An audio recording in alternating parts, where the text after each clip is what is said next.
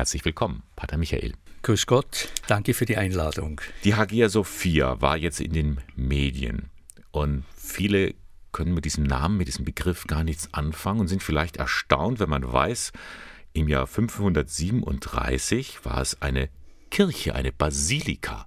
Wie hat sich das geschichtlich damals entwickelt? Die Hagia Sophia zu Deutsch die Kirche der heiligen Weisheit, ist das ostkirchliche Symbol über die Jahrhunderte geworden für die äh, Kirchen des Ostens. Das hängt damit zusammen, wie Sie schon gesagt haben, im 6. Jahrhundert wurde diese äh, Kirche erbaut und war damals schon äh, so quasi ja, das achte äh, Weltwunder.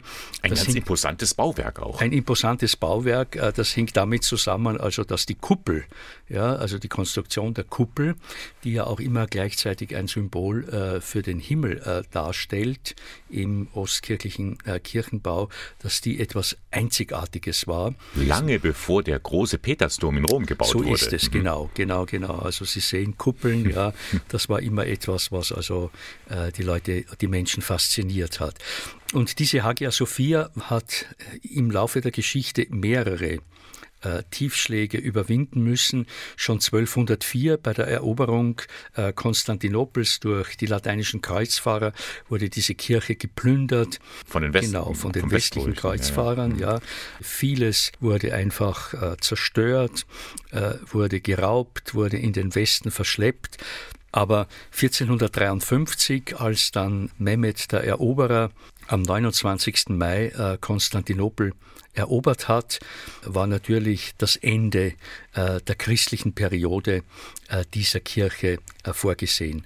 Aber das, das Gebäude wurde ja dann nicht einfach zerstört, es wurde umgewidmet. Nein, es wurde umgewidmet. Das äh, war damals ganz normal. Also äh, diese äh, christlichen äh, Kirchen zu verwandeln, umzuwandeln in äh, Gebetsstätten des eigenen Glaubens. Und das war in dem Fall eine Moschee. Und aus den Kirchtürmen wurden Minarette. Aus den Kirchtürmen wurden Minarette. Deshalb, also, äh, wenn man heute diese, diese Kirche von außen betrachtet, hat sie ja ein etwas unverhältnismäßiges Aussehen, äh, was sicherlich also in der, in der christlichen Zeit nicht so äh, zu, zur Geltung gekommen ist. Oder zumindest hat man das sicherlich ganz anders äh, gesehen. Gibt es denn noch irgendwas, was an das Christentum erinnert in dieser Kirche? Äh, in dieser ja, Moschee, muss man ja sagen. Jetzt, jetzt hm. wieder und jetzt kommt genau. Jetzt kommt ja, jetzt kommt also diese ganz äh, interessante Geschichte von 1934, wo die Hagia Sophia ein Museum wurde.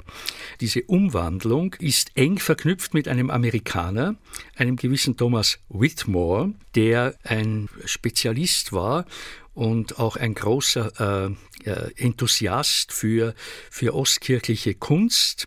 Whitmore konnte äh, Atatürk überzeugen, dass das etwas für die Identität, für die türkische Identität etwas ganz äh, Außergewöhnliches und Besonderes ist. Also nicht nur die muslimische Phase und die Phase als Moschee. Und so hat ja dann diese Hagia Sophia auch als Museum einen Symbolwert, auch Weltreligion verbindendes. So ist es. Und in, in, in der Zeit danach konnte also dann äh, äh, dieser Amerikaner Whitmore mit seinem, mit seinem Stab, konnte er dann diese übertünchten äh, Mosaiken wiederum freilegen, die wir heute ja, wenn wir das Innere der Hagia Sophia betreten, äh, wiederum betrachten können und darüber staunen. Also äh, Mosaike von, von einzigartigem künstlerischem Wert. Und äh, man bekommt vielleicht ein bisschen, ein bisschen noch eine Ahnung, wie diese Kirche als Reichskirche, als, als kaiserliche Krönungskirche mal ausgesehen haben mag und also wie, wie festlich und wie prächtig äh, die Gottesdienste dort abgelaufen sind. So war es bis vor kurzem. Nun hat das oberste Verwaltungsgericht der Türkei entschieden, die Hagia Sophia wird wieder als Moschee genutzt. Warum eigentlich? Man bezieht sich da auf mehrere äh, Gründe. Einer der Gründe ist, dass man also zur Überzeugung gekommen ist von Seiten der Türkei, die Unterschrift, äh, die unter diesen Umwandlungsvertrag äh, gesetzt wurde von, von Mustafa Kemal, die sei nicht echt. Und zwar begründet man das damit, also dass die Unterschrift, äh, dass er mit, mit Atatürk unterschrieben hätte zu einer Zeit, also 1934, in der er damals diesen Titel Atatürk, Vater der Türken, noch gar nicht äh, geführt hat und angenommen hat.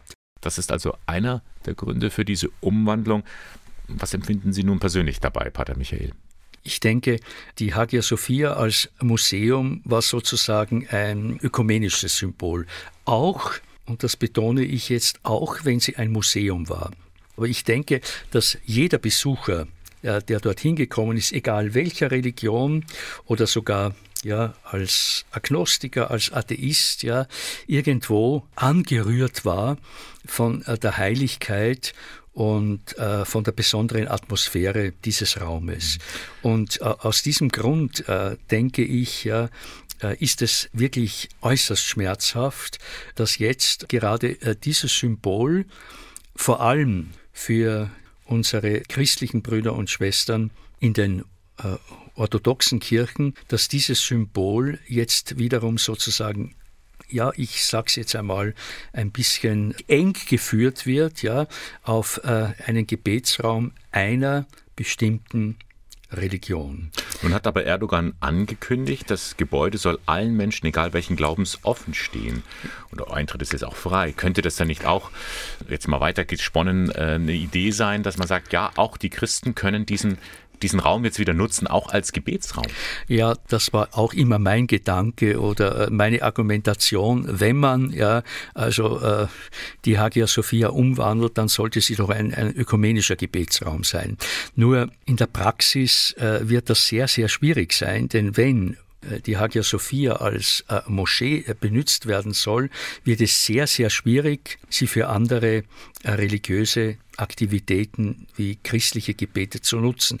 Sie dürfen ja nicht vergessen, es gibt ja ein ganz strenges Bilderverbot im Islam. Und die erste mhm. Frage, die sich für mich gestellt hat, wie wird das jetzt sein? Werden diese wirklich ja außergewöhnlichen Fresken übermalt? Werden die übertüncht? Ja, werden die vielleicht sogar zerstört oder werden sie nur verhängt? Ja, also das sind alles noch offene Fragen. Vielleicht bekommen wir schon eine Ahnung, wenn, äh, wie vorgesehen, am äh, kommenden Freitag, am 24. Äh, Juli, die, das erste äh, Freitagsgebet in dieser umgewandelten Moschee ja, stattfinden soll, dann werden wir vielleicht sehen, wie man jetzt also mit äh, diesem christlichen Erbe umgegangen. Äh, also Sie hoffen, dass man respektvoll damit umgeht. Das äh, hoffe ich, das hoffe ich sehr. Ich würde mir es auch wünschen. Es könnte ja auch passieren, dass dieses Bauwerk, das seit 1985 auf der UNESCO-Liste steht, mhm. das den, den, Titel Weltkulturerbe verliert. Mhm. Äh, das, das, das äh, ist natürlich äh, durchaus möglich. Und ich möchte noch hinzufügen, die Umwandlung in eine Moschee ist natürlich gerade für äh, die Christen, ja, für die, für die orthodoxen Christen eine tiefe, tiefe Verletzung und Verwundung und Enttäuschung.